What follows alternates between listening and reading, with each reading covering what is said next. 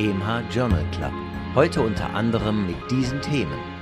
Alkoholkonsum und Vorhofflimmern, aktualisiert für die Festtagsperiode. Abortiver SARS-CoV-2-Infekt dank vorbestehender zellulärer Immunität. Neuer Anlauf für eine Impfung gegen Borreliose.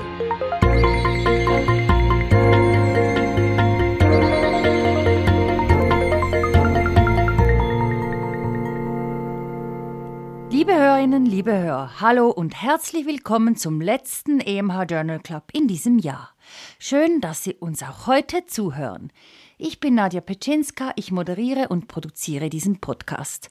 Professor Dr. Reto Krapf schreibt die Studienzusammenfassungen und kommentiert sie hier auch gleich für Sie.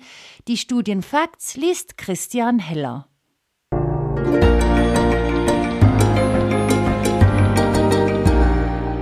Praxisrelevant Konkurrenz für bariatrische Chirurgie am Horizont. Eindrückliche Gewichtsreduktionen sind Erfolgsausweise der bariatrischen Chirurgie. Aber auch Glucagon-like Peptid 1, also GLP-1-Agonisten, können eindrückliche und anhaltende Gewichtsreduktionen von 10 bis 15 Prozent erzielen.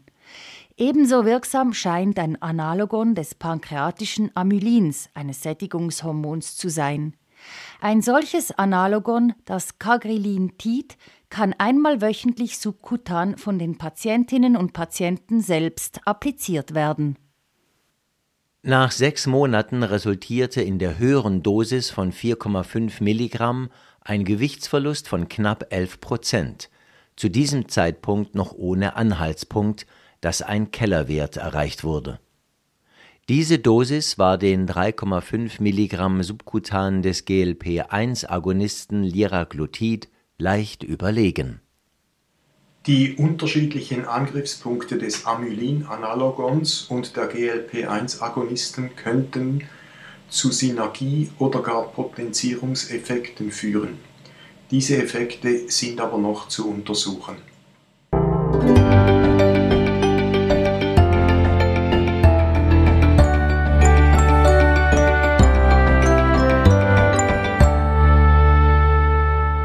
Herzinsuffizienz mit erhaltener Auswurffraktion, Effekt der SGLT2-Hämmer.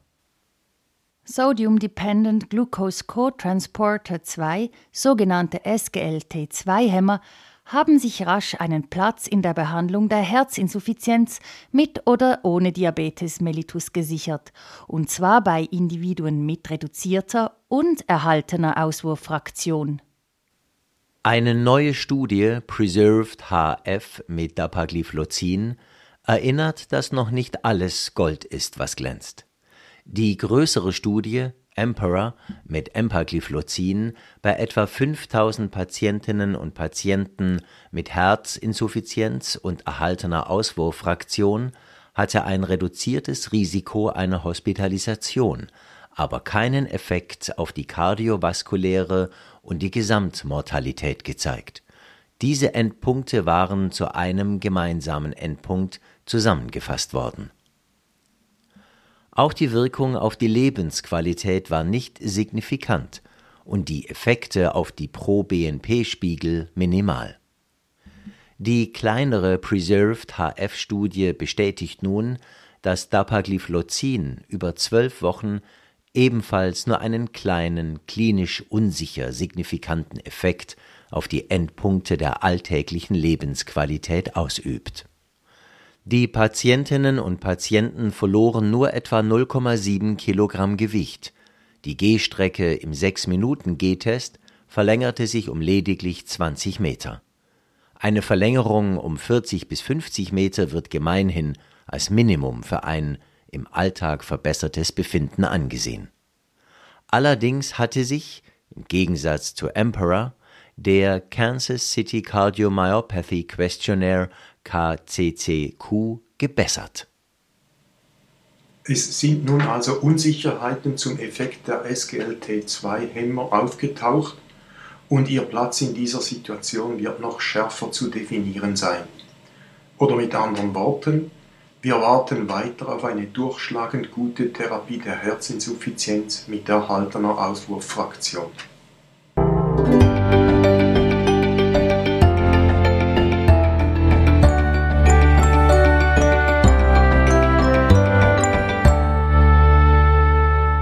Alkoholkonsum und Vorhofflimmern aktualisiert für die Festtagsperiode. Epidemiologische Daten zeigen eine Korrelation von Vorhofflimmer-Episoden mit höherem Alkoholkonsum sowie eine Abnahme der Inzidenz bei Abstinenz. Bei einer sehr gut durchgeführten Studie wurde die akute Alkoholzufuhr mit Episoden von Vorhofflimmern korreliert, und zwar bei Individuen, bei denen ein längerzeitiges Monitoring ein rezidivierendes Vorhofflimmern gezeigt hatte. Diese Individuen konsumierten normalerweise einen Drink pro Tag. Der Alkoholkonsum wurde prospektiv erfasst. Realtime-Aufzeichnung durch die Studienteilnehmenden mit Fingerdruck auf den EKG-Monitor, einem für vier Wochen aufgetragenen Alkoholsensor am Knöchel sowie Messung der Phosphatidylethanolkonzentration im kapillären Blut. Bei diesen 100 etwa 64-jährigen Individuen 80 Prozent Männer, meist weißer Hautfarbe in und um San Francisco, stimmten die Selbstangaben gut mit dem Alkoholsensor und den Phosphatidylethanol-Messungen überein. Die Risikoerhöhung für eine Vorhofflimmer-Episode betrug in dieser Population für einen Alkoholkonsum innerhalb der letzten vier Stunden ein Drink gleich Verdoppelung, zwei Drinks gleich Verdreifachung. Je höher die Alkoholkonzentration im Blut ausfiel, desto höher war die Wahrscheinlichkeit, dass ein Vorhofflimmern ausgelöst wurde. Bescheidener oder moderater Alkoholkonsum ist also ein Episodentrigger bei einer Population mit durch Screening diagnostiziertem rezidivierendem Vorhofflimmern. Die enge Dosis-Wirkungsbeziehung ist überraschend und rechtfertigt entsprechende Interventionen oder Beratungen.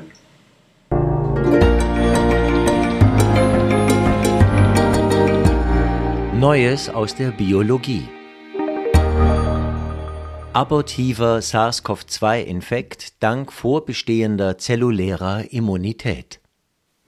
Diese Arbeit hat eine Kohorte von britischem Gesundheitspersonal mit engem, zum Teil rezidivierend ungeschütztem Kontakt mit an SARS-CoV-2 Erkrankten anfangs 2020, also zu Beginn der Pandemie, immunologisch untersucht. Diese Gesundheitsfachpersonen waren nicht erkrankt und fielen durch anhaltend negative RT-PCR-Teste und eine fehlende Serokonversion auf. Theoretisch kämen eine sehr tiefe infektiöse Virusmenge oder auch Polymorphismen unter anderem im ACE2, also dem SARS-CoV-2-Rezeptor, in Frage. Nicht aber in dieser Gruppe.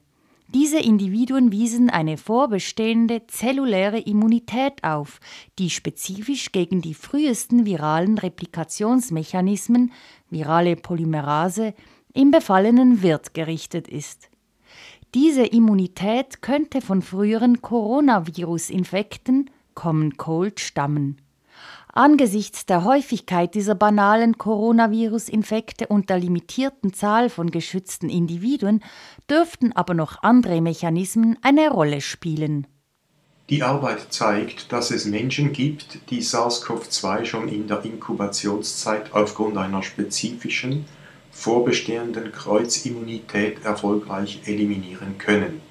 Sie weist auch auf die Möglichkeit einer medikamentösen Hemmung der frühen viralen Replikationsvorgänge hin.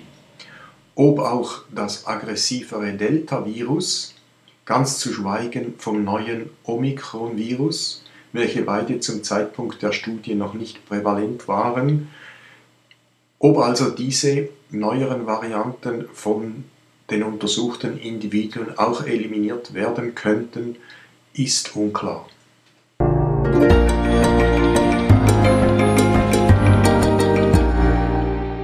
Das hat uns gefreut. Neuer Anlauf für eine Impfung gegen Borreliose. Gegen die Borreliose oder Lyme Disease gibt es für den Menschen im Gegensatz etwa zu Hunden keine Impfung. Ein Impfstoff, Limerix, gegen ein Lipoprotein der äußeren Bakterienhülle von Borrelia burgdorferi hatte zwar einen 80-prozentigen Schutz vor Infektionen erreicht. Der Impfstoff wurde aber 2002 zurückgezogen, weil einige Geimpfte eine Arthritis entwickelten. Laut der Food and Drug Administration FDA war zwar keine direkte Kausalität zu beweisen, der Firma war das Risiko aber zu hoch. Nun wird die mRNA-Impfmethode für einen neuen Anlauf gebraucht. Geimpft wird aber nicht gegen Borrelien, sondern gegen ein Speicheleiweiß der Zecke. Die so induzierten Antikörper führen bei Kontakt mit dem Zeckenspeichel zu einer lokalen Entzündung, was den mit Borrelien infizierten Zecken den Appetit verdirbt und ihre Andockungszeit, Zeiten von 36 Stunden und mehr sind infektiologisch kritisch, und Wachstumszunahme signifikant vermindert. Die Übertragung von Borrelien wurde signifikant gehemmt. Bei ungeimpften Tieren erkrankte, histologisch bewiesen, etwa die Hälfte an einem Borrelieninfekt, während bei keinem von 16 geimpften Tieren Borrelien nachweisbar waren. Jedes Tier war mit drei infizierten Zecken inokuliert worden. Die Resultate gelten vorerst einmal für Meerschweinchen. Gespannt warten wir aber auf die weiteren Daten mit dieser Impfmethode.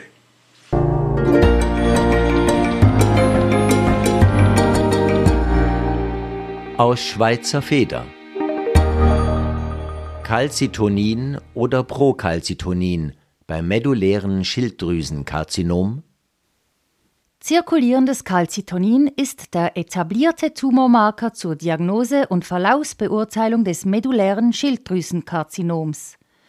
Die diagnostische Interpretation ist aber wegen einer schwierigen Präanalytik, relativ hoher Interassay-Variationen und unspezifischer Erhöhungen andere Neoplasien, Niereninsuffizienz, Protonenpumpeninhibitoren und andere mehr schwierig.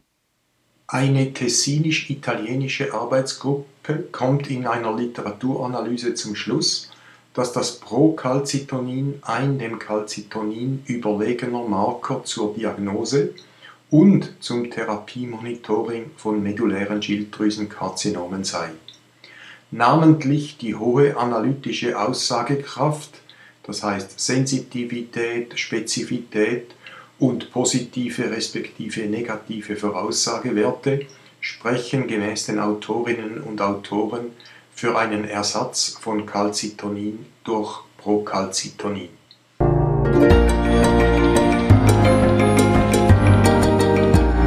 Auch noch aufgefallen. Erhöhtes Infektionsrisiko nach intravenöser Eisenzufuhr? Die theoretische Grundlage für das erhöhte Infektionsrisiko ist, dass intravenöse Eisenpräparate das zirkulierende freie Eisen erhöhen können. Viele Bakterien sind für ihre Vermehrung von genügend freiem Eisen in ihrer Umgebung abhängig. Frühere systematische Reviews und Meta-Analysen hatten keine erhöhte Infektneigung nach parenteraler Eisenzufuhr gezeigt. Die jetzt vorgelegte Literaturanalyse ist aber bei weitem die umfassendste und erfasst das breiteste Spektrum von Eisenindikationen. Sie findet ein erhöhtes Infektrisiko relatives Risiko gegenüber oraler Eisenzufuhr und keiner Eisenzufuhr von 1,17, vor allem in Bezug auf bronchopulmonale Infekte. Intravenöses Eisen erhöhte die Hämoglobinkonzentration etwas besser und sparte Transfusionen. Ein Effekt auf Mortalität oder Hospitalisationsdauer war in dieser Analyse nicht eruierbar das Thema wird uns sicher weiter beschäftigen. Eine orale Eisentherapie jeden zweiten Tag ist weiterhin eine valable, für viele Situationen Erstlinientherapie der Wahl. Auf intravenöses Eisen sollte man bei Infekten und Infektgefährdung wohl wenn immer möglich verzichten.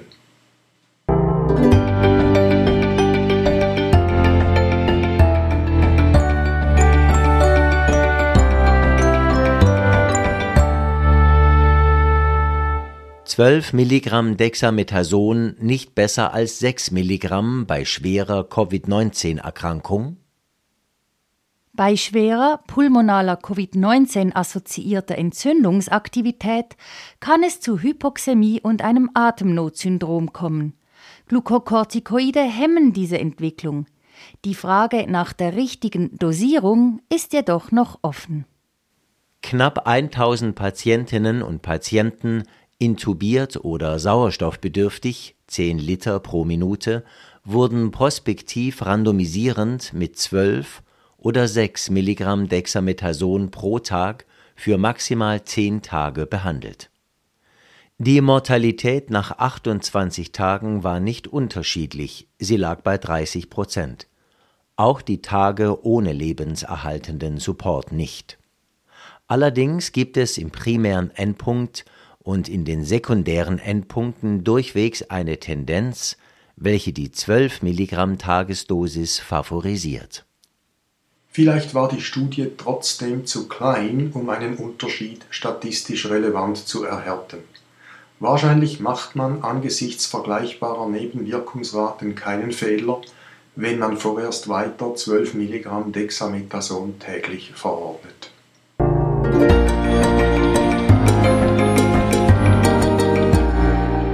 Nicht ganz ernst gemeint. Gesellschaftspolitisch überkorrekt.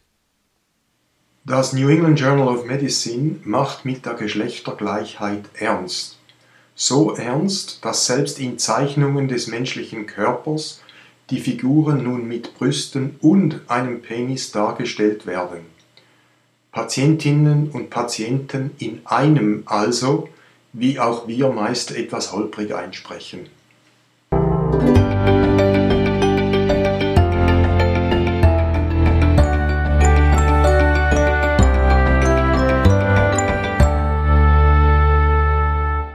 Eine erstaunliche Konsequenz der Corona-Pandemie. Der oben zitierte Nature-Artikel zum abortiven SARS-CoV-2-Infektablauf, siehe Neues aus der Biologie, wurde noch vor seiner Peer Review publiziert. Ein Novum für diese Zeitschrift. Wahrscheinlich ist es eine Reaktion auf die Konkurrenz schnell und ohne Review publizierender Journale, wie zum Beispiel BioRxV und mittelbare Folge der Corona-Pandemie. Pandemie im Allgemeinen.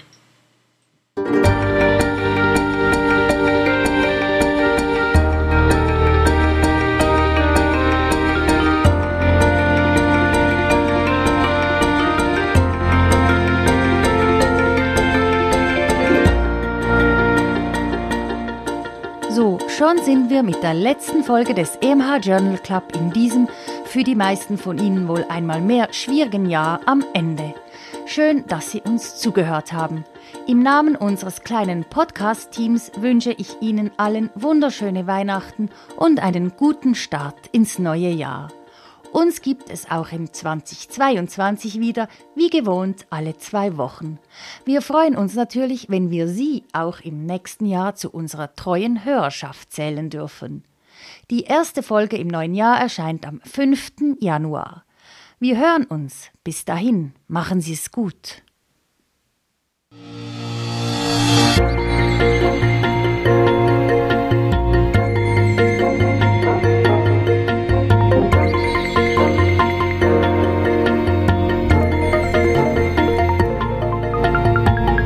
Sie hörten EMH Podcast, EMH Journal Club. Konzept, Textbearbeitung und Moderation Dr. Nadja Petschinska. Autor der Originaltexte und Kommentare Professor Dr. Rito Krapf. Sprecher Christian Heller. Musik Martin Gantenbein. Produktion Resus Positiv GmbH für EMH Schweizerischer Ärzteverlag.